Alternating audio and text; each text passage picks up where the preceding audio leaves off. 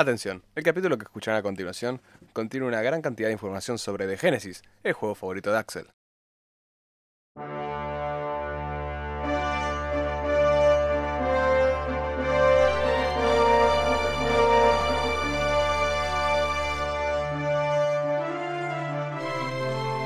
Bienvenidos. Bienvenidos. Está bien, pará, pará, pongámonos de acuerdo. Dale, Bienvenidos a un nuevo capítulo de Castillos en el Aire. yo soy Nicolás de Bonis. Yo soy Axel McAllister. Bueno, Axel, hoy Llegó, tenemos- llegó el momento. llegó el momento. Llegó el momento. Eh, la verdad que nos sinceramos un poco Sí, sí. y decidimos que el capítulo número 13 Tenía que ser de, de mi juego favorito de, de Genesis. Genesis. 13, como los 13 cultos. Tenés razón. Locura. Increíble. no lo había notado. Em, Así que sí. Sí, sí, principalmente porque también, bueno, teníamos, veníamos teniendo preguntas por parte de algunos espectadores al respecto y como el, el querer saber más, había varios intrigados, vamos a decir. Em, así que bueno, me pareció, cuando me propusiste esta idea, dije de una. Sabía que te O iba a sea, gustar. sí, hablar del juego que más me gusta no, no, no es, no es un impedimento. Bien, pero bueno, antes, como siempre, ¿qué onda? ¿Cómo andás? ¿Cómo viene la vida? Bien, bien, mucho... Fueron dos semanas de demasiado laburo. Vienen matándonos un poquito. El ritmo viene siendo bastante acelerado. Principalmente porque es como estar volviendo a laburar a full, pero sin toda la gente. Porque cuarentena. Entonces, Claro. nada, es, es- está siendo complicado. Pero fuera de eso, creo que todo bien. Se acerca mi cumpleaños, así que no estoy feliz por eso. Bueno, puede ser, está bien. Pasa. No, no, todo, todo en orden. Más allá de eso, todo en orden. Genial, 10 puntos. ¿Vos? Y yo, acá, ingresé en una nueva vida. Me informaste un montonazo de Génesis. Y Ah, estoy sí, sí. Atravesando un Sí, periodo pre- nuevo. previo a este capítulo, Nicolás le abrí los ojos, lo convertí a la fe y, y ahora es un seguidor más. Me puse a leer, me contó del lore, del big lore detrás de Génesis, de todo el plot.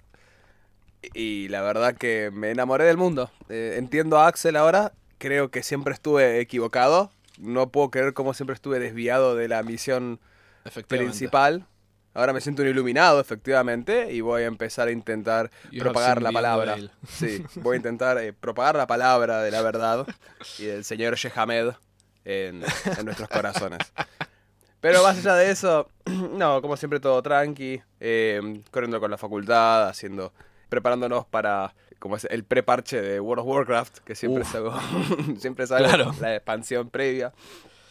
Pero más allá de eso, Sí, creo- efectivamente creo que no está como esta cosa de, de- de estuvimos inactivos por tantos meses que de repente empezar a recuperar de a poco la, o no recuperar de a poco, pero el saltar de vuelta a la rutina Sí. es, es tipo es matador. Es complicado. que- Aparte también me di cuenta de que durante quizás distintos periodos de la cuarentena tomé como muchas eh, responsabilidades, Sí. tomé como distintas cosas y de repente ahora que se reinicia la vida social, donde yo vuelvo a salir con amigos, quizás tipo nos juntamos de Sí, uno dos. claro, como que de repente cuando está esa, esa cosa de... de, mm, es una obligación más, vamos a decir. es Claro, como una- como, que, como que de repente yo me armé mi rutina durante la cuarentena o armé mi, digamos, mi, mi seguidilla de actividades semanales y tranquilas y copadas, como tener las clases ordenadas, los horarios, tipo Mm. los cursos, jugar.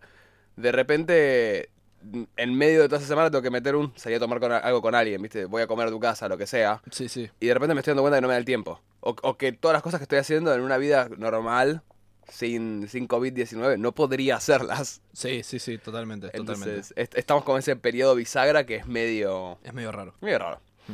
Pero bueno, Nada, surgió esta idea. La idea, creo que por lo menos como nos lo estamos planteando, es hacer una suerte de introducción al mundo de The Genesis, principalmente porque es el punto más fuerte del juego, digamos, sí, por el setting. sin duda. Eh, pero a su vez hacer una suerte de review, vamos a ver como por ahí un- mencionar brevemente las mecánicas, qué tipo de aventuras o temas explora para que uno pueda jugar, este, ¿no? Y una suerte de opinión general de nosotros. Sí creo que hay que hacer un, un- vamos a hacer una, como una aclaración aparte primero, porque es algo que nosotros no podemos eh, mostrar en el podcast, pero necesitan acompañar, digamos, este capítulo viendo Viendo el manual. el, ma- el manual, o sea, los PDF son gratuitos actualmente.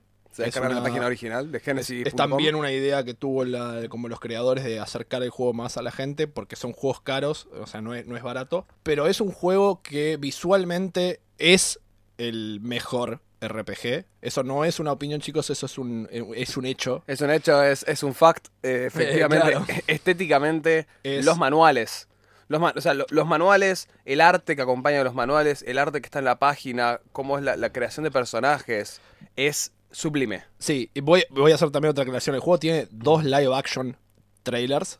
O sea, dos trailers live action que son increíbles y te llenan de hype. Sí. Así que si quieren verlos también, eh, los pueden buscar en YouTube, ponen The Genesis Trailer y les va a salir. O sea, lo que. La la aclaración va más que nada porque, bueno, como dije, no lo podemos mostrar acá, pero es, es realmente uno de los puntos fuertes también del juego, todo lo que es el arte.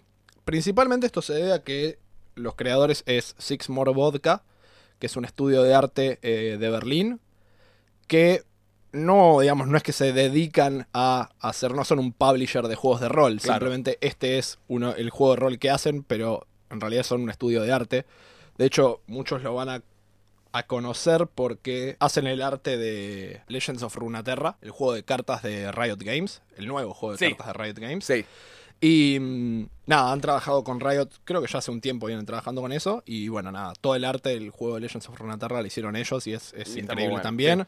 Entonces, eh, nada, para que lo tengan en cuenta y, y sepan un poco también del, del trasfondo. Sí, es, es de vuelta. Esto es, es bastante, bastante bueno poder acompañar la. o al menos ver un poco el capítulo con un poco de, esta, de este pantallazo del arte, porque mm, de vuelta, al ser una, una, un estudio que hace efectivamente ilustraciones, que se dedica más a eso, la verdad que le pone un montonazo de esfuerzo, también en el diseño del manual. Bueno, eh, Marco Dushrevic, que creo que se llama Du- Dush- no sé, estoy- probablemente le estoy Sí. matando el apellido, pobre.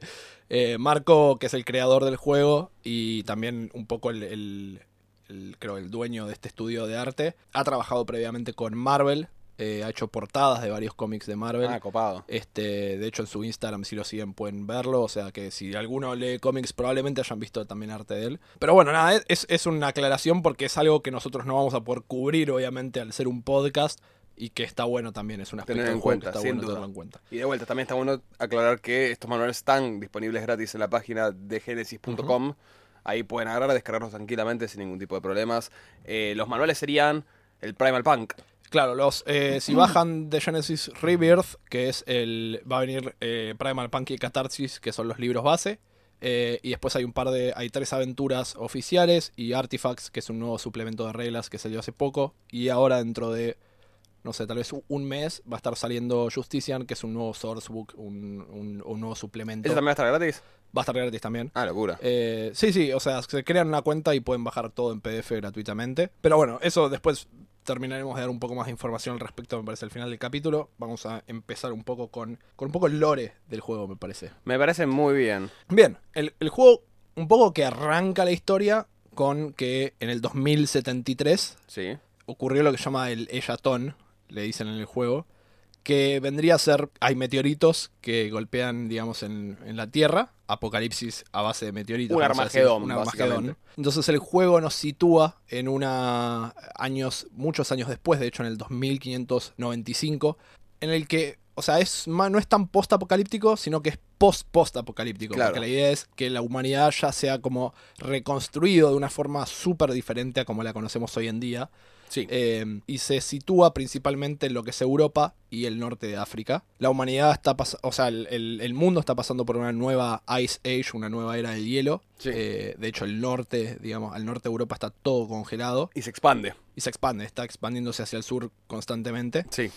Eh, pero principalmente, o sea, el tema es que con todos estos meteoritos que golpearon en Europa, son cinco, viene una, una sustancia, el, el primer, en la traducción al español le dicen el elemental, pero digamos, Sí, voy a usar primer. primer, porque es el, el término que más tengo integrado. Y junto con eso empieza a modificar esta sustancia, a traer una suerte de vida alienígena que empieza a modificar el, y a crear campos de esporas que, que empiezan, digamos, ¿no? Como Claro. a, ex- a extenderse por, por toda Europa. Estos campos de esporas, vamos a decir, digamos, crecen alrededor de estos cráteres, parcen sus esporas, y con esto también empieza a aparecer lo que se conocen como aberrantes, digamos, los, Claro. los- o psychonauts, o el término como científico de Homo de.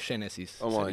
Una suerte Claro. de evolución alternativa del ser humano. Es como que en estos, en estos meteoritos, además de causar un daño, digamos, físico, geográfico, tipo, en vez de caer y, y formar cráteres en la Tierra, además de eso, de esta sustancia, ¿no? Que, que medio como que lo que hace es, de alguna manera, poniéndolo de una manera muy básica y mal y pronto, es como que adaptan o recodifican el ADN, ¿no? Exactamente. Sí, Claro. porque el problema es que no solo funciona, las esporas también sirven como droga y la gente se intoxica con las mismas. Y si una madre intoxicada tiene un hijo, puede, digamos, puede nacer un aberrante. Esa es como la idea. Esa es- Claro. y eso es el homo de Génesis, esta nueva evolución. Y, y como esta cosa que viene, ¿no? A, a aniquilar a la humanidad. Claro, es, es- decir. es como, un- es como un es como un acelerante, es como un abono en el proceso evolutivo, digamos, de la forma de vida. Pero nada, es, es uno de los, de los, digamos, eso es lo que nos setea, pero dentro de esta humanidad que ha podido desarrollarse de forma diferente, se dio lugar a lo que son siete culturas diferentes y 13 como cultos, se le llama, colectivos en español. A, a todo esto, igual antes, digamos, con la con esto del Eyatón, ¿no? De caen los meteoritos. Va- Vamos a estar llevándolo esto un poco así, Nico me va a estar por ahí haciendo preguntas también. yo le hago preguntas, claro. aprovecho, me aprovecho que yo tengo la perspectiva de jugador, entonces, eh, digamos, sobre todo en las mesas de Génesis, porque Axel solo dirige y yo solo juego de Génesis. En todo esto del Eyatón, digamos, por ejemplo, lo que te cuenta en el manual es Brasil logra, en ese momento del Eyatón, en el 2073, logra mandar como unas, unas ondas de radios de... eh, tenemos tsunamis que después se cortan las comunicaciones, digamos, como que El- el resto claro. del mundo la come duro. Claro, sí, o sea, el- el- eh, te da la, la idea del setting es que eh, de- del mundo este es- está centrado en Europa y en África y no sabemos realmente qué pasó con el resto. Tampoco es el objetivo creo explorarlo. Claro. Lo más probable es que, como decís, la hayan muerto en cantidad masiva, porque hay, bueno, hay otro gran asteroide que golpea en el Atlántico, o sea que eso puede generado, que es mucho más grande que los que golpearon en Europa, o sea que Claro. entonces, nada, efectivamente la el, el juego nos, nos plantea, digamos, eso, Europa y el norte de África, y, y no tanto qué pasa en el resto del, del mundo, no es un punto, digamos, a explorar. Perfecto. Y, y me parece que tampoco es necesario porque le dan tanto nivel de detalle a lo que ya sí, tenemos que creo que duda, no es no, no, necesario. es, es brutalmente. Realmente, si, si quieren jugar este juego y quieren jugar en otro lado, sería un despropósito. Porque sería como, bueno, tiremos el manual y, y ya fue, hagamos otra cosa. Claro. No, no, no estarían aprovechando lo que, lo que trae el manual, que efectivamente son sobre estas. Claro, a, to- Ahora- a- a todo, a todo esto también hay que hacer una aclaración, ¿no? Como que de Genesis tiene un. Parece como que tiene un lore. No, no, no busca ser genérico, sino que tiene un lore Es- muy sí, eh, súper canon. original. Tiene como- tipo un setting muy canon, del cual después te podés abrir, pero la idea es que el juego tiene un contexto. Sí, canónico y, y como súper original, porque es- esta es también la razón por la cual a veces se tarda en explicar un poco el juego, porque no hay mucho con lo que compararlo. Claro. Tampoco, no es que vos decís como es post-apocalíptico, no es post-apocalíptico genérico, no tiene ni fantasía genérica, no tiene ciencia ficción genérica, entonces es como que nada, es, Sí. es un poco ahí de todo, pero Pero, pero está todo junto. Exacto. Pero bueno, vamos a, a empezar un poco a hablar de... de- Nada, esta es, esta es como la situación que ocurre y 500 años después la humanidad se desarrolla y en eso, en eso vienen eh, las culturas y los cultos, que vamos a pasar Sí. a hablar un poco de, de las mismas. La primera y como la, la principal, no principal, pero, pero una de las, de la- de las primeras es, es Borca, que vendría a ser como la actual Alemania, la pre- actualmente Alemania, pero digamos en el futuro se le Claro. llama Borca. Bueno, se encuentra dividida, eso, eso es otro detalle, dentro de todos los meteoritos que golpean en Europa está lo que se llama el golpe del sesgador en español, en Reaper's Blow en inglés, que es una fractura en la placa eh, euroasiática, Sí. digamos, tenés como actividad volcánica, una franja así de actividad volcánica en el medio de, Zarpado. de Alemania. Entonces está dividida en oeste y este. Y, pero principalmente hay más información de lo que es eh, Borca del oeste, que viene a ser como un, un páramo desolado, o sea, el, el wasteland, digamos, como Sí. más conocido en el post, en- ¿no? Tipo, no hay mucha vegetación, es muy árido, Sí. eh, pero también es el único que no tiene uno, el único lugar al que no golpeó uno de estos meteoritos y por lo tanto no tiene la amenaza de estos aberrantes, de esta, de esta transformación y campos de esporas. ¿no? Es como que en ese sentido está más intacto y por lo tanto tiene eh, es un lugar en el cual hay más civilización, vamos a decir, y hay más eh, ciudades importantes, o sea, porque Sí. no tienen esta, esta amenaza y ha permitido que, eh, digamos, gran parte de la civilización se organice ahí, pero que a su vez e- es, es de hecho el área de influencia de los jueces, que es uno de los cultos que ahora vamos a ver en breve, donde tenés para explorar de todo, ¿no? Como podés hacer el, el- el ir a, a explorar ruinas para conseguir artefactos del pasado, como podés jugar eh, más este, intriga política relacionada a bueno, todas estos, estas luchas de poderes entre, entre el, ¿no? Este- esta civilización. Sí. Y tienen una amenaza muy grande que es que hay clanes totalmente salvajes, pero gigantes, sí. Que están constantemente atacando las, lo- los borders, vamos a decir, la- la- las fronteras de, Sí. esta, de, esta, de este área. Esa, esa es como una de las, de las este, culturas. Y Borca del Este, por el otro lado, es una zona menos explorada y no tan civilizada, salvo por una ciudad eh, en particular, pero que nada, también se presta a otro tipo por ahí de, de aventuras más, digamos, en general también de exploración, digamos. Y, eh, Perfecto. bueno, y nada, al, o sea, al, al final del día es un lugar que permite explorar como esta cosa, ¿no? Civilización contra barbarie, vamos a decir, es Sí. uno de los temas centrales de esta cultura. Bueno, después otra de las zonas es eh, Franca. Franca es, digamos, Lo está... que sería Francia, ¿no? Claro, sí, efectivamente. Y donde uno de los meteoritos chocó, digamos. Sí. Y mm, en este caso los aberrantes se expresan como capaces de controlar, digamos, abejas y, digamos, enjambres así, digamos, de abejas, avispas y ese tipo de, de insectos. Y donde hacen uso de feromonas para tomar el control de tanto animales como humanos. Por eso el nombre de feromantes, ¿no? Exactamente. De hecho, hablando de eso un poco, ¿no? Como, o sea, en cada zona o, o va, va variando, ¿no? Pero cada, cada uno de estos aberrantes, de estas criaturas modificadas, de estos seres modificados, va variando. Sí, varía según, o sea, cada uno de estos cinco meteoritos trae cinco variaciones de los mismos, o sea, Ah, son listo. cinco variaciones de los mismos. En el caso de Franca es esto, esta invasión, digamos, domina completamente el tema de, o afecta completamente el estilo de vida, digamos, de, Sí. esta- de estas zonas, haciendo que casi la población se mantenga principalmente en ciudades costeras y no tanto en el centro de, de Francia, que es donde, donde está el, el- el impacto, digamos, del cráter Claro.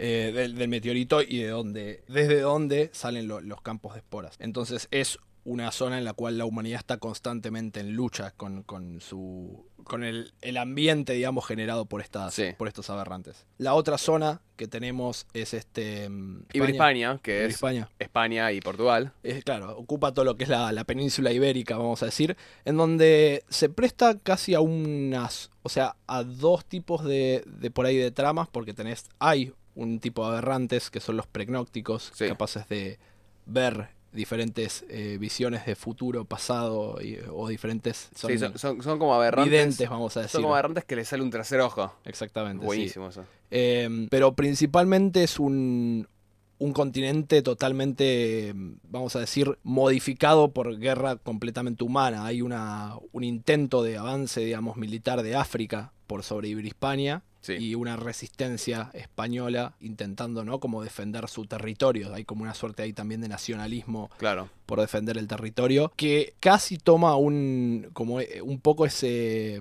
vamos a decir, como mood, ¿no? De todo lo que es la, España eh, invadida por los moros, digamos, Claro. por, por los árabes en hace ya mucho tiempo, digamos, esa cosa de, no sé, el Cid campeador, ¿me entendés? Sí. Es como... Entonces tiene toda esa situación de guerra totalmente brutal, que nada, te mete un conflicto superhumano entre medio Sí. de todas estas... Este conflicto, caos este sobrenatural. caos sobrenatural. Bien. Siguiente región, Polen. Otra de las regiones, efectivamente, Polen, es lo que sería actual Polonia y algún que otro país eslávico, digamos, Sí. ocupa una región ahí que es, ¿no? Un wasteland totalmente frío, en el cual, nada, ya casi nada florece, pero hay ciertos oasis.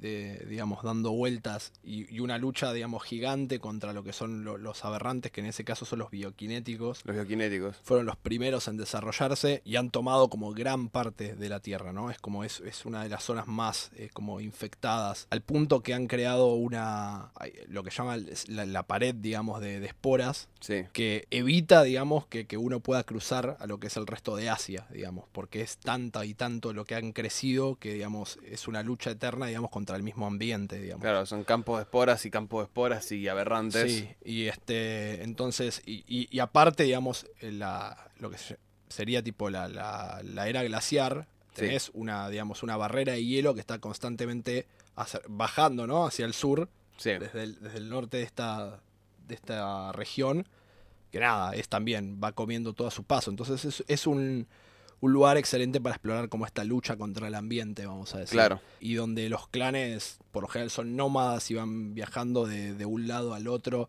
tratando de subsistir en medio de todo esto. Sí, preparado también para enfrentarse, digamos. o- Sí, o enfrentarse o correr. digamos, es un tipo. La otra región es los Balcanes. Digamos, es una región que también da para conflicto político. Porque los cultos en sí, o sea, los clanes, nos referimos, porque yo vengo haciendo mención de los clanes, los clanes, estamos hablando de cualquier, digamos, clan de personas que no pertenece a un culto, digamos. Claro. Como agrupaciones más pe- pequeñas o personales. Claro, exacto. E- Es, la idea es que la gente ha vuelto a, a organizarse en clanes y o en agrupaciones así más chicas. Los cultos son simplemente un clan más con más influencia, vamos Y a más decir, grande, más claro. desarrollado. Y en donde básicamente tenés se han desarrollado lo que llaman voivodatos, son como diferentes ciudades que han subsistido Sí. y que están constantemente, ¿no? Como cambiando alianzas y peleando entre ellos. O sea, es, es, es un lugar eh, también súper hostil porque es un lugar frío, o sea, los Balcanes no es... eh, y en medio de todo eso tenés aberrantes como los que se llaman Tusani,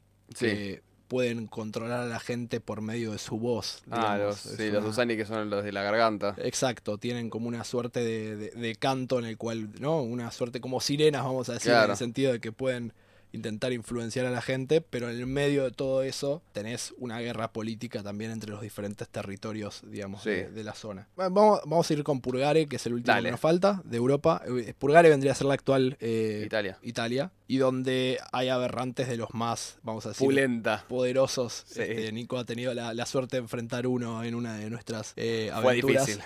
Fue difícil. Y mm, Italia tiene un, un conflicto, o sea, primero que nada tiene mucha influencia anabaptista, que es uno de los cultos religiosos, que le vamos a comentar, como dije, eh, más adelante. Pero parte de los cambios que ha habido, digamos, a nivel territorial, es que el mar Adriático se secó, al punto que hoy en día es un simple río, Sí. y todo lo que era, digamos, el, el sedimento que había debajo ha dado lugar a tierras fértiles y por las que ha habido una gran guerra, digamos, durante los años entre los Balcanes y los y Italia, digamos, porque Claro. uno podría cruzar, digamos, de un lado al otro, ignorando el mar Adriático, Sí. porque ya no está. Ya no está más. Y entonces ha habido una- un gran conflicto también por ese territorio que ha dado 100 años de guerra entre, entre dos cultos, principalmente uno habitando los Balcanes y los anabaptistas habitando el lugar de Italia. Sí. Pero a su vez también se divide en que el cráter está de un lado de los Apeninos. ¿sí? Sí. Es- los Apeninos, para los que no lo saben, es la cordillera que eh, cruza a lo largo de Italia y divide un poco el territorio entre oeste y este.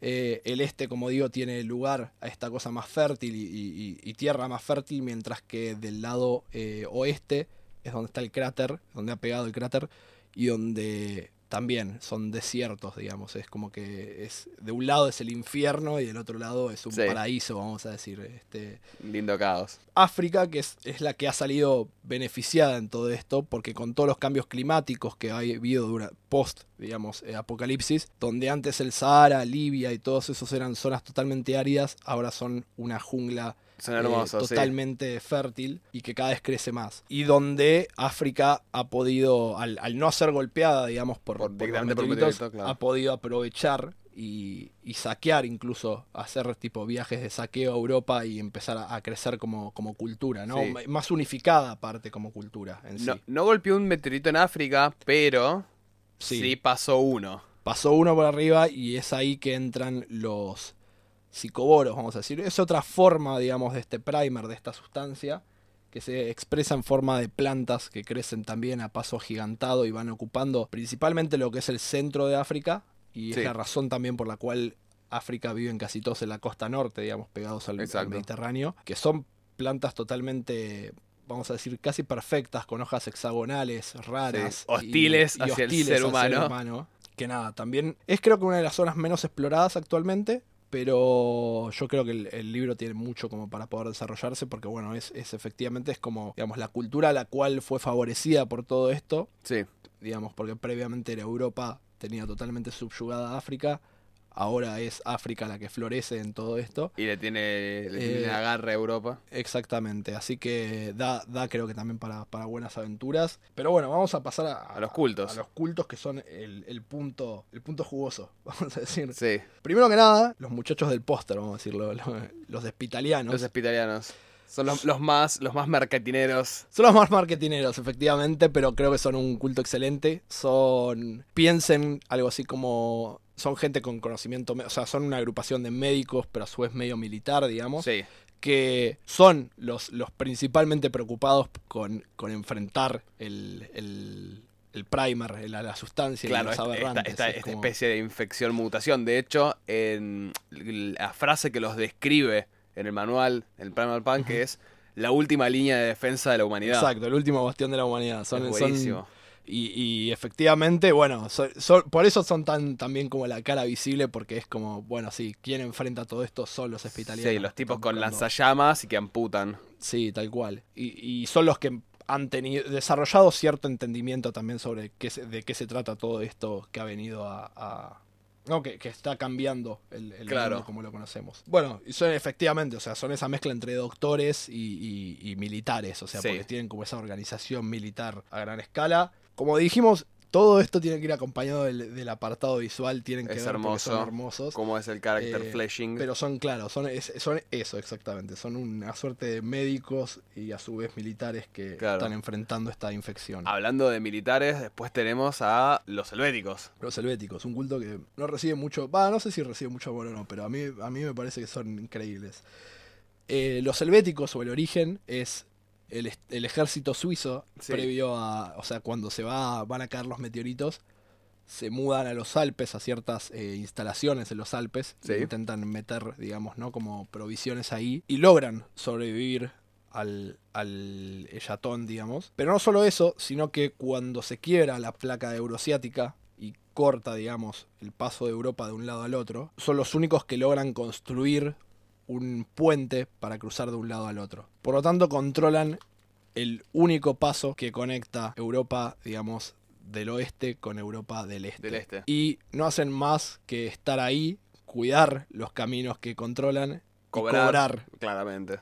Por el paso, digamos. Sí, son como muy, muy militares y herméticos. Sí, y, y son también tienen como una suerte de, vamos a decir, doctrina un poco austera, en la cual cada bala cuenta, entonces, porque tampoco tienen los recursos. Piensen eso, o sea, es un mundo postapocalíptico en el cual no es que hay fábricas Claro. constantemente tipo escupiendo armamentos, sino que tienen que cuidar lo que tienen y hacerlo valer. Entonces son como soldados perfectos, digamos, Sí. que venden sus servicios como mercenarios o venden el paso que pueden ofrecer a, a través de un lado al otro de Europa. Es buenísimo. Son, son increíbles. Los favoritos de Nicolás, Obvio. Los chroniclers, los cronistas. Los cronistas, a ver si puedo. A ver, mira, voy a intentar. Voy a dejar que lo expliques yo. vos, Voy a sí. definirlo yo, a ver si vos me corregís. Los cronistas nacen de gente que, eh, después de la, previo a la- después de la Yatón, digo, les gustaba mucho el conocimiento del internet, digamos, estaban como muy, muy enloquecidos con lo que se conoce como The Stream, que es la corriente, y eventualmente empiezan a juntar y la información que encuentran en este mundo post-apocalíptico, empiezan a, a- a formar como conglomerados de gente con conocimiento, empiezan a venderlo y después empiezan a construir asentamientos y proteger este tipo de información. Exacto. Donde de repente se establece un ideal que es hay que restituir la internet, hay que restituir el, el conocimiento humano. Claro, el, como- el conocimiento humano milenario. Pero aparte son un poco acaparadores, porque lo Claro, mantienen ellos. Ellos son los que controlan toda esa información. Es gente que se cree que es la única capacitada para manejar esa información y para restituir esa, esa corriente. Efectivamente. Son, son. Nada, les da, les da como esa cosa, ¿no? De, de- son los que manejan los hilos a veces detrás del. Claro, porque también son los que tienen su propia economía, tienen su- son los que forman su propia moneda. Claro, de hecho, efectivamente vamos a ver que el mundo tiene dos tipos de monedas. Una la manejan los, los, Los chroniclers. los chroniclers y la otra un culto africano que ya vamos a desarrollar posteriormente. Así que los Chroniclers tienen como esta idea de que son los que van juntando información. Además, en, en- como en primera instancia son muy pacíficos, son mediadores. De hecho, es uno de los rangos que tienen. Gente que prefiere no usar eh, armas letales, claro, sino prefiere charlar y, y formar negocios. Siempre con algún tipo de intercambio y siempre, si es posible, ganando un poco de tecnología o conocimiento informático, estableciendo redes de comunicación. Tienen igual una mano oculta, pero que no es conocida a todo el mundo, digamos, dentro, dentro de la idea, es que tienen una mano oculta de eh, cronistas que no están registrados, que se llaman shatters, que son quienes llevan a cabo las misiones sucias que tienen que hacer los, los cronistas. Sí, eso, eso ustedes van a ir notando que también cada culto tiene como esas, eh, no más de una como Orientación. orientación digamos, dentro sí. del mismo culto. Pero... Y bueno, los Chroniclers tienen a sus mejores amigos y que los protegen eh, dentro de su base. El- el- la base de ellos queda en Justician, que es la ciudad más grande de todo el, el- el setting, Justician es la capital de los jueces, Los jueces. que son gente que, eh, nada, confía en un sistema de leyes, en un sistema de reglas y creen que la única forma en que la civilización vuelva a su, a su esplendor es Siguiendo con el uso de ese la código. no sí. y con el claro y con el uso de la justicia entonces han, han tomado gran parte de, de Borca del, del, est- del oeste y, y controlan digamos lo, lo que es la zona de influencia de ellos que se llama el protectorado que son toda una serie de ciudades así importantes eh, entre ellas Justicia, la más importante de todas, y que bueno, y defienden estas fronteras contra los Claro. clanes salvajes que habíamos mencionado previamente. Ahora, cuando, cu- un pequeño apartado, ¿no? Como no tenemos la, la imagen visual acá, cuando hablamos de, por ejemplo, hospitalianos, hablamos de gente con armaduras blancas y con una sí, máscara. trajes de neopreno Sí. blancos y negros. y, todo, y una máscara de gas y de hecho pelados, si se Sí, sacan eso. sí, sí. De cuando pensamos en los cronistas, en los chroniclers, pensamos en gente que tiene todas también, no máscaras de gas, pero todas como ropa, armadura medio tecnológica. sí. Y de hecho usa, usan bastones con, con transistores de, de voz donde proyectan la voz, ¿no? Como que nunca revelan la cara también y hablan todo tecnológicamente. Los jueces. Los jueces hablamos de vaqueros con martillos, porque ¿qué imparte más justicia que un martillo gigante? Sí, Son sí, es como, es como su eh, súper significativo para ellos. Es Claro. su arma, es el arma en una mano que es el martillo para, para impartir la justicia y el códice El códice de la lo- ley en otra que mano. Dice que ley impartir. Y usan generalmente sombreros de ala grande, medio vaqueros, todo negro, algunos con lentes redondos. Es medio como una Sí. thing que tienen los, los, los jueces. Sí, sí, sí. Bueno, vamos a previamente pasar al resto, lo que son los clanes. Los clanes son uno de estos cultos que uno puede jugar, pero la idea de los clanes es que son grupos diseminados, tal vez con, no con la misma influencia, pero sí con más cantidad. Ustedes tienen... eh, la idea es que el mundo, el 90% de las personas son clanes. Sí. Son agrupaciones de clanes que por ejemplo son más territoriales de un territorio en particular. Por ahí hay un clan en Iberispania, como es la resistencia contra los africanos que invaden el, el- Sí. el país, digamos, el continente, el- el territorio, digamos. En la ciudad de Franca, los Tuloni en Tulón. Claro, o tenés la resistencia, que es un clan, digamos, que busca el, el renacimiento de, de- de Francia como lo era antes. Sí. eh, que por ahí es más grande, digamos, y está más diseminado por todo Franca, pero por lo general es eso, su influencia no sale de una región en particular, digamos, son más chicos. Claro. Pero así como son así de grandes, pueden ser chicos, puede ser por ahí un poblado en el cual son un, un clan que se ha agrupado De 300 personas. y eso es todo, digamos. Sí. O sea, entonces los clanes componen, ¿no? Son, son tu persona común también, aquel que trabaja la tierra, aquel que tiene una granja, aquel que, digamos, son eso. Pero Claro. la idea es que también eh, son una opción jugable y por lo tanto se los cuenta dentro de los 13 cultos. Sí, y de hecho son más customizables dentro, al ser tan variables Exacto. dentro de la idea de crear un, algo más propio dentro de Genesis. eh, No, no, te- no estás yéndote del canon si creas un clan propio necesariamente. Claro. Sí, sí, sí, que no sea como muy influyente, obviamente, pero Claro. por- porque es como algo particular de los clanes, digamos. No, no hay, una- no hay una estética fija de los clanes justamente porque va variando según territorio, según población, según objetivos. Bueno, otro es eh, los Scrappers, que son uno de los cultos más grandes, pero Sí. es pensarlo más como una organización más suelta y Sí. con diferentes por ahí facciones internas, pero son, vamos a decir, como todo un, un modo operar para aquellos que son los que van y desentierran todos los, los La tecnología. la tecnología. Sí, Son los que han puesto en funcionamiento todo ese negocio que es el recuperar tecnología del pasado y son por lo general personas con conocimiento a veces técnico, a veces no, a veces simplemente son exploradores que buscan encontrar algo que sirva, digamos, y y, venderlo. venderlo. Claro, Pero efectivamente son uno de los, de los cultos más libres al momento también de, de desarrollar, sí. porque nada, son eso. Y Es muy variado. y, y- y son como, por lo general también muy buenos como improvisando armas, como, bueno, no importa, mezclo esto con esto y armo algo que funcione por, Sí. por un rato, vamos a decir, tipo... Nada, creo que son también un culto súper interesante, pero es como... Diría que en comparación es como el clásico eh, sobreviviente post-apocalíptico, ¿no? Claro. Es como ese... Tiene ese... ese mm, Ese aire. ese aire. Es muy, muy Mad Max, de hecho, cuando lo Claro. ves en, en estéticamente. Hablando de Mad Max estéticamente, apocalípticos. Sí, sí. Estamos. Los apocalípticos, piénsenlos también, como medio sueltos. Hay diferentes. Se agrupan, se hacen llamar bandadas eh, los grupos de apocalípticos, ¿no? Es Sí. como tienen mucha iconografía de pájaros, vamos a decir. Exacto. Y de hecho lo- los líderes de cada una de estas bandadas se hacen llamar cuervos o los ravens. Pero son, ¿cómo decirlo? Criminales por así decirlo. Son, viven el, el- Viven, viven en la clandestinidad permanentemente, se drogan, digamos. Claro, son, son un culto que vive muy en el Carpe Diem, son, ¿no? Como el, el vive rápido. Sí, sí.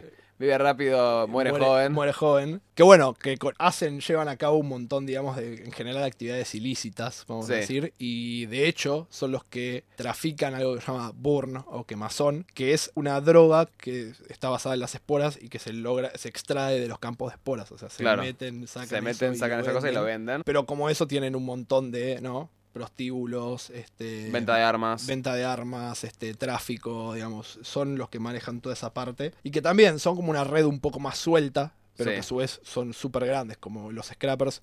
O sea, están presentes en todos los territorios. Bueno, los cultos africanos son, efectivamente son tres, que son principalmente, digamos, de África, no, no están en otros territorios. O sea, sí están en otros territorios, pero, digamos, vienen todos de África. vienen viajando. Que son, bueno, los principales son los neolibios. Son como esta suerte de supercapitalistas, digamos, que de hecho son los que controlan la otra moneda, el dinar. Sí. Y, y son, digamos, como servidores del dinero, vamos a decir, ¿no? Es como que descienden, se dice, todos de el libio. Es, es como eh, su figura, digamos, como importante es el Claro. libio. Y tienen como este aprendizaje un poco del capitalismo de hoy en día. ¿no? Y digamos de cómo eh, de establecer rutas de comercio, de ganancias, este, de cómo calcular ganancias, todo el tiempo, digamos, es como esta cosa expansionista. De hecho, una, una de las instituciones de los neolibios son el- es el, barco, el El Banco, Banco de de Comercio. Comercio, efectivamente. Y que es el que todos los años se subastan las rutas comerciales para que puedan volver a, digamos, a generar. Entonces es constantemente generando expansionismo hacia Europa y generando rutas comerciales con Europa y que pueden saquear, que pueden comerciar, digamos. Y efectivamente son, son eso, son un, un- como un culto por ahí que li- lidia con eso, ¿no? Pero a su vez son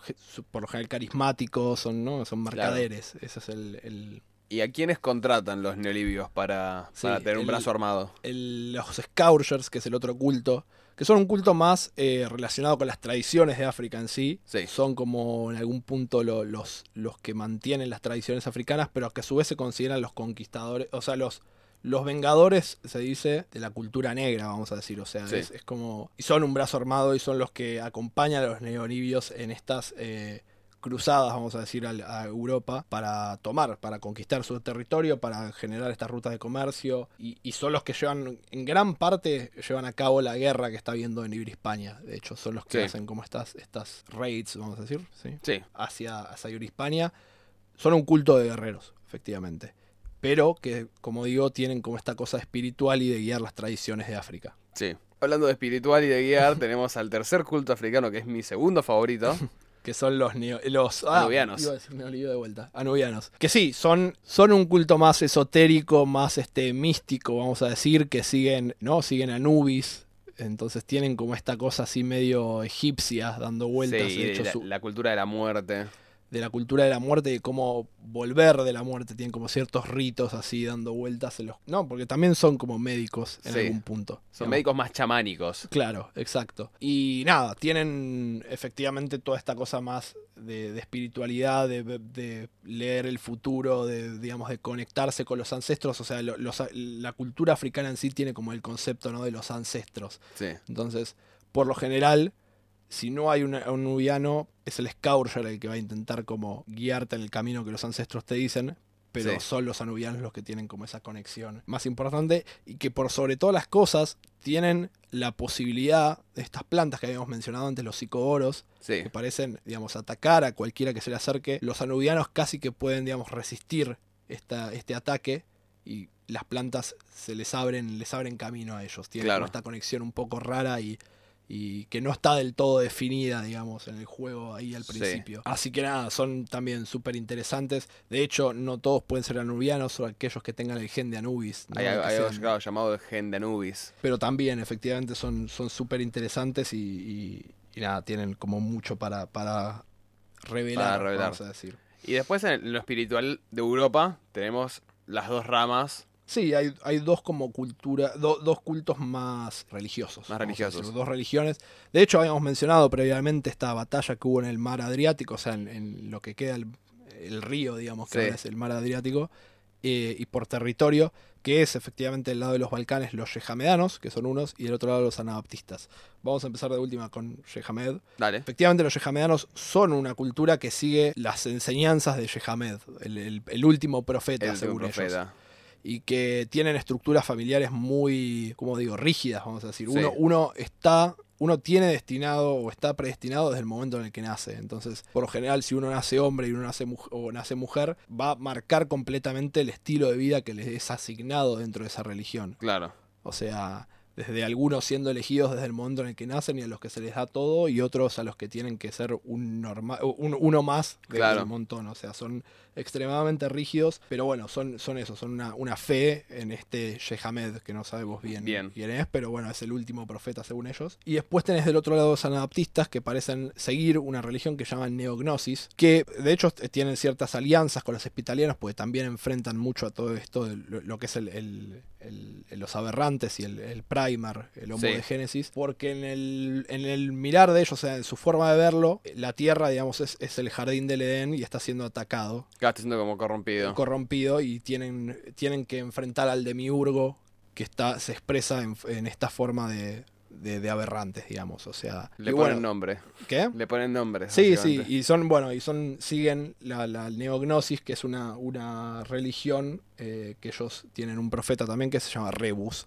eh, Sí. que es el, el primer bautista. Así que bueno, tienen, son como estas dos ramas de cultos, digamos, religiosos que hay en Europa. Los últimos, y por ahí más eh, enigmáticos, son Palers Los Paylers. que son gente que ha estado esperando su tiempo en búnkers a que despierten sus dioses dormidos, gente totalmente pálida y transformada por años Sí, eh, de vivir bajo de tierra. vivir bajo tierra, eh, más adaptados a la oscuridad y que también, o sea, no es que no, no pueden ser integrados, digamos, pero, pero tienen como esta reclusión, y digamos, son unos pocos los que salen por lo general al exterior en busca por ahí de otros búnkeres, en busca de encontrar información sobre estos dioses dormidos que ellos llaman. Y nada, son, esos son los 13 Los 13 cultos.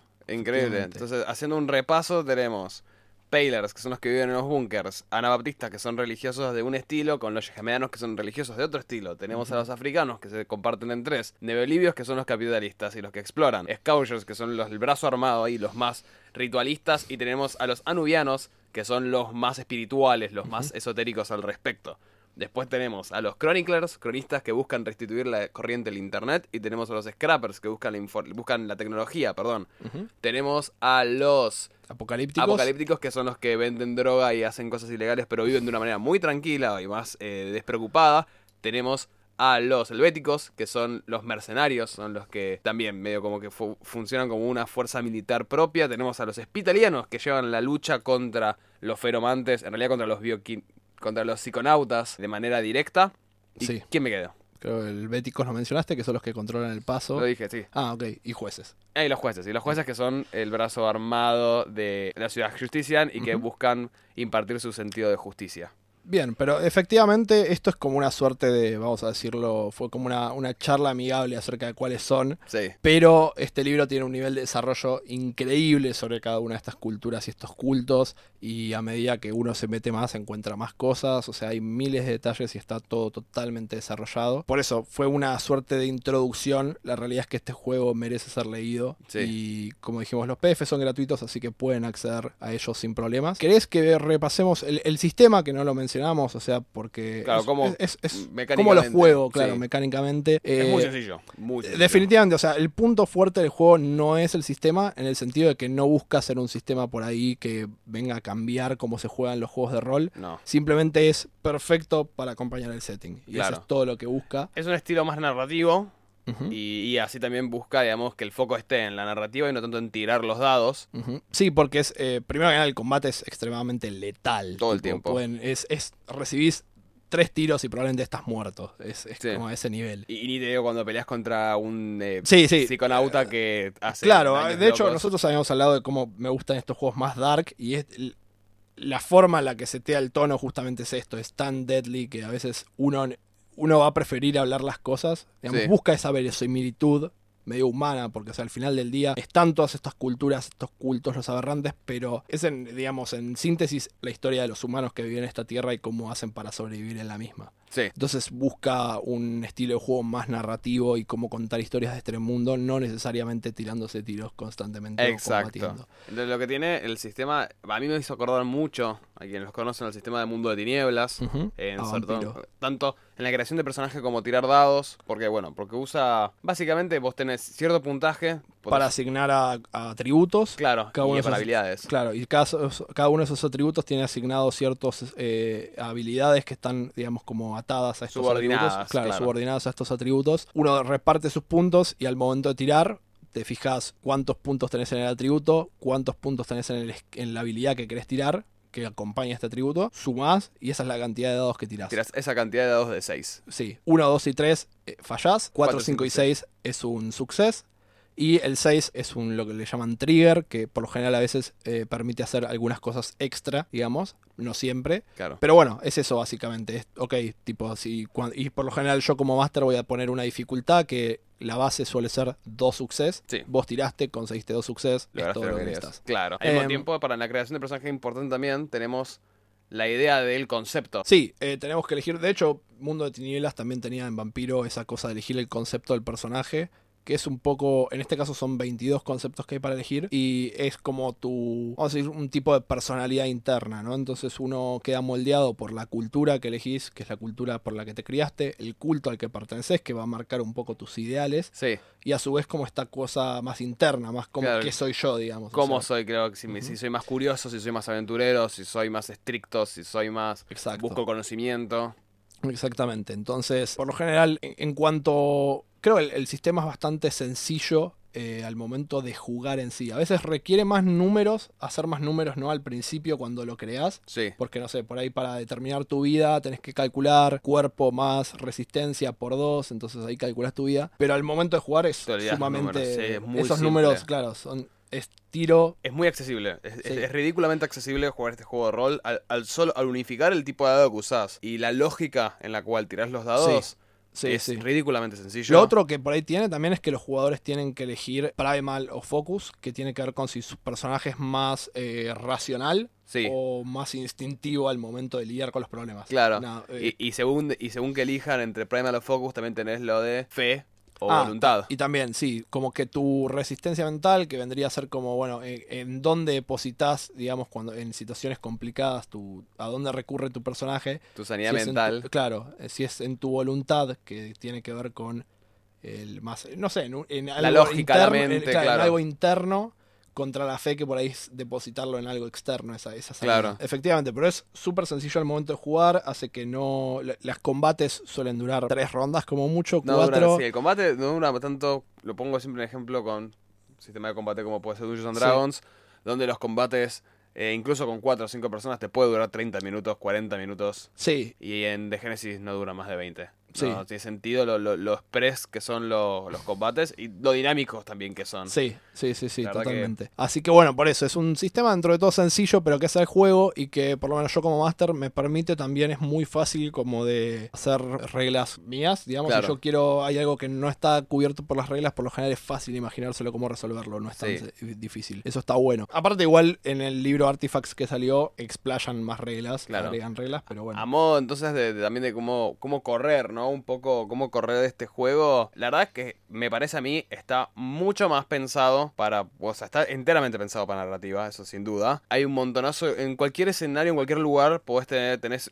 todo dado para correr, por ejemplo, intriga social, intriga política. Sí, sí, efectivamente, en cuanto a los temas de los que podés explorar, creo que hay muchas. O sea, de por sí el, el juego lidia con temas más adultos. Sí, Entonces hay un montón de cosas que no estás acostumbrada a ver. O sea, temas como racismo existe, temas como, no sé, eh, eh, injusticias sociales también las hay, cosas más de supervivencia. O sea, ti- tiene un tono mucho más oscuro y por lo tanto explora otros temas. sí. Y sí, la intriga política está siempre presente. El juego tiene... Donde hay dos cultos que están Sí, tipo es- tratando, hay política. Siempre hay lucha de poderes y, y aparte es esta lucha de poder constante con la amenaza de que hay también otra cosa dando vuelta. Claro. que es- es este- Todo, todo y todo el mundo, todos los cultos y todos los líderes de cada culto tienen su agenda personal y eso interactúa de todas maneras dentro en- del en- mundo. Dentro del mundo. Que después podés hacer más combate, más Sí, exploración. y, y pero- que aparte podés ir. Creo que el juego te permite explorar todo tipo de aventuras en el sentido de, bueno, mencioné un par de cuáles son los conflictos dentro de cada territorio, pero por ejemplo, vos podrías tener una aventura totalmente seteada en, por ejemplo, en Ibero-Hispania, en la guerra entre españoles, ibero-hispanos y, Y y africanos. Y que solo sea combate, Sí. pero en el medio tenés todas estas como los pregnócticos que tienen como ciertas anomalías temporales en el territorio, pero por ahí puedes centrarte simplemente en el conflicto humano, ¿ok? Es por ahí la ciudad de Córdoba, que es la- la- la- el punto principal, digamos, de, de conflicto entre estas dos, estos dos, estas dos culturas, y, y nada, es una situación de guerra total. Como tal vez me puedo ir al medio del protectorado y lidiar con o con una situación más de intriga política o de, no sé, incluso podrías explorar un crimen, intentar revelar un crimen que haya sucedido dentro de la ciudad, si estuvieras, por ejemplo, trabajando con un juez, o intentar proteger la- la- las fronteras de los clanes salvajes que hay en Claro. Borca. Eh, no sé, o vas y podés intentar ayudar a la, al grupo este de la resistencia que pelea en Francia para, para ganarle, para intentar evitar que los feromantes, estos aberrantes de ahí de Francia, Sí. avancen más. Eh, Esto, o sea, desde ya, esto es muy. Fue todo mu- muy superficial, toda esta explicación, todo este, este Claro. desglose. Entre todo esto tenés personajes importantes, tenés nombres, tenés distintos tipos. Tenés Sí. los Marauders, que a mí me encantan. Sí, no, no los tocamos, pero bueno, Pero son, son, más otro- complejos, pero los Marauders son figuras que no tienen mucha información, que se va, se va, la información se va construyendo a medida que pasan las aventuras y, y lees eh, los manuales, como que hay bits and bits en todos lados. Sí, que son dioses que están hace tiempo. Esa son, es la idea. claro, son como dioses terrenales. Terrenales, sí, dentro de esa, de esa, de ese futuros eh, cumplen ese rol. que Eh, habitan la tierra y que interactúan de maneras muy particulares. Sí, sí, estamos hablando de personajes que son totalmente poderosos y que no. Tenés los Samsumo, los robots. Ah, sí, que son robots que han quedado del, del pasado y que son también un. un- nada, un- que cruzarte con uno es, es Claro. una muerte, tipo. Cada, cada, cada facción, cada culto tiene explicitados al, menos uno, tipo un agente de, rango alto que se fue tipo rogue, que, que se mandó una cagada y Sí. está oculto. Sí, eso es, es otra cosa. Hay, suele haber también un conflicto a veces eh, cuando se encarga el juego por primera vez de, ok, si yo represento a este culto, tengo que seguir los ideales del mismo. Eso es otro error. Uno pertenece a un culto y esos son los ideales, pero uno es un individuo. Por eso el concepto. Sí, que es, es un poco lo que pasa también en, en Vampiro, ¿no? Cuando nosotros decimos, ok, yo pertenezco a uno de los clanes de los vampiros, pero no necesariamente estoy como Atado. atado a ellos todo el tiempo. Sí. Estás atado además a la, ma- a la mascarilla. a la ma- camarilla, camarilla, ahí en el sentido, pero pero podrías, digamos, jugar, eh, esto es eh, en el sentido de que tipo, no sé, sí, tu, eh, tu culto por lo general no se lleva bien con el otro, pero vos como persona tenés una ganancia personal en ayudarlo. Y bueno, tal vez tu personaje va, no importa, va, Sí. va, va a mandarse el... De vuelta, es, es, el su- es la supervivencia directa, Sí, absoluta. sí, exactamente. O sea, es, es este. Y, y- y aparte, en un mundo tan hostil, uno va a buscar agruparse para intentar, ¿no? Eh, sobrevivir. Entonces, nada, creo que es un mundo realmente con un montón de cosas y que uno puede explorar diferentes temas dependiendo del lugar donde quiera jugar, de qué cultos quiera. eh, porque por ahí uno como máster puede decir, mira, este culto acá no entra. Entonces, Sí. este, no lo jueguen. Entonces, explorar diferentes tipos de historias a lo largo de todo este. eh, nada, este un, es un world building realmente increíble. Es que realmente el foco está en el world building, el foco está en la persona que está leyendo el manual y está nutriéndose de esa información. A los jugadores generalmente les va a llegar una fracción, Claro. pero eso también es lo magnífico, ¿no? Como, como, como Sí, sí, todo, defi- un mu- o sea, todo, todo este mundo, todo este world building le da sentido a todo lo que pasa y todo lo que ven los jugadores. Tiene toda una justificación detrás, Detrás, por más loco que parezca. Y eso es, eso es asombroso.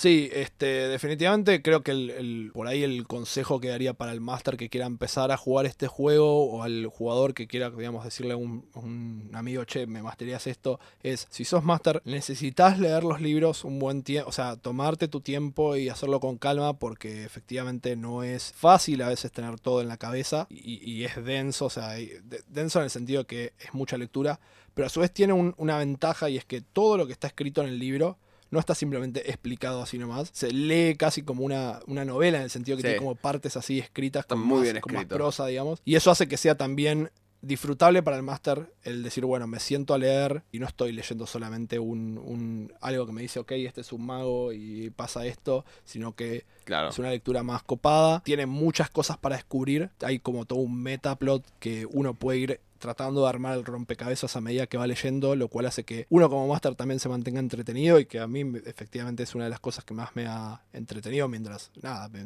Sí. mientras lo leo y intento que tenga, no, como hacer, darle sentido en mi cabeza y empezar a conectar los puntos. Entonces me parece que tiene, tiene, vende algo para todos y en- encima de eso tenés nada, hablando de, digamos, de vuelta, volviendo al arte, es excelente, digamos, eh, el apartado visual, el valor de producción. Los libros Sí. efectivamente son caros, no voy a decir que no, pero, o sea, no son caros para el nivel de, de producción que tienen, el nivel de calidad que se usa en los libros. Se nota que tiene un buen equipo de editores, así que les doy una estrellita dorada por eso. Y lo que tiene muy interesante también es el, es- es el- el scope que se le puede dar, ¿no? La mira, la- el Sí. enfoque que se puede dar al juego como máster hacia los jugadores, porque tenés un macroplot su- sucediendo, pero podés enfocarte en los- la humanidad luchando por sobrevivir contra esta especie medio como que está evolucionando superior, o las peleas internas de la humanidad, que la humanidad no dejó de ser una raza de mierda, Sí, que pelean entre sí, se odian entre todos y, y tienen la imposibilidad de cooperar. tal cual. Es como que Sí, eh, sí. un montonazo de foco. Entonces, y tenés esos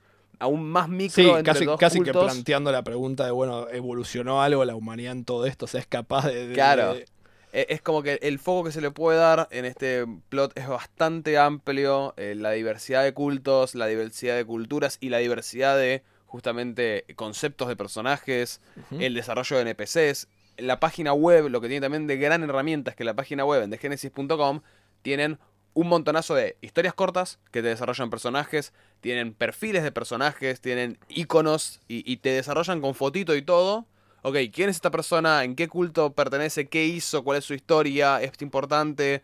¿Qué, ¿Cómo se vincula con otros personajes? Entonces Sí, sí. hace una cantidad de world building. Por ejemplo, voy al caso un, un personaje que a mí me encanta que se llama Elena y es una helvética. Y los helvéticos principalmente se mantienen eh, neutrales, ¿no? Ellos simplemente cobran porque la gente pase. Claro. Y es una mina que es casi una héroe, digamos, de, de- dentro de los, de los helvéticos, que ella cree que no deberían permitir más el, el paso de los africanos, digamos, al territorio europeo. Claro. Entonces, de repente es, ok, es un personaje súper importante para todos y, y la quieren porque, porque fue como, nada, fue importante por toda la trayectoria que tiene, pero a su vez va en contra de la doctrina de ser tipo neutrales. Entonces, nada, es como, por ejemplo, eso, y es un personaje ahí en el medio del lore, pero tipo sus motivaciones son excelentes, o sea, y es como vos decís, es un icono con un par de párrafos hablando al respecto y Sí. nada más. Y es como- Bueno, a mí me pasó con, con Virina. sí, Tipo Virina o Factor. Virina que es una anabaptista, Factor que es un chronicler. Eh, son personajes que están relacionados, aparecen en una aventura, pero en la página tienen aún más desarrollo y, y es increíble eso. El hecho de que un NPC que quizás te lo cruzas una vez en la aventura, en la misma página web siguen habiendo historias, Altair, siguen habiendo historias y explicaciones de ellos. sí. Y eso está buenísimo. Sí, sí, sí, totalmente. Eso es otro tema. Tiene, hay una trilogía para el máster que quiera eh, jugar el juego. La trilogía, más allá de, de ser una aventura para correr, también trae información útil que desarrollan más el mundo y desarrollan más los territorios. Casi todas las aventuras están acompañadas de un apartado en el que hablan más de la zona de alrededor o donde Claro, transcurre. Del lore. Entonces, Bueno, en mi review sería 4.8.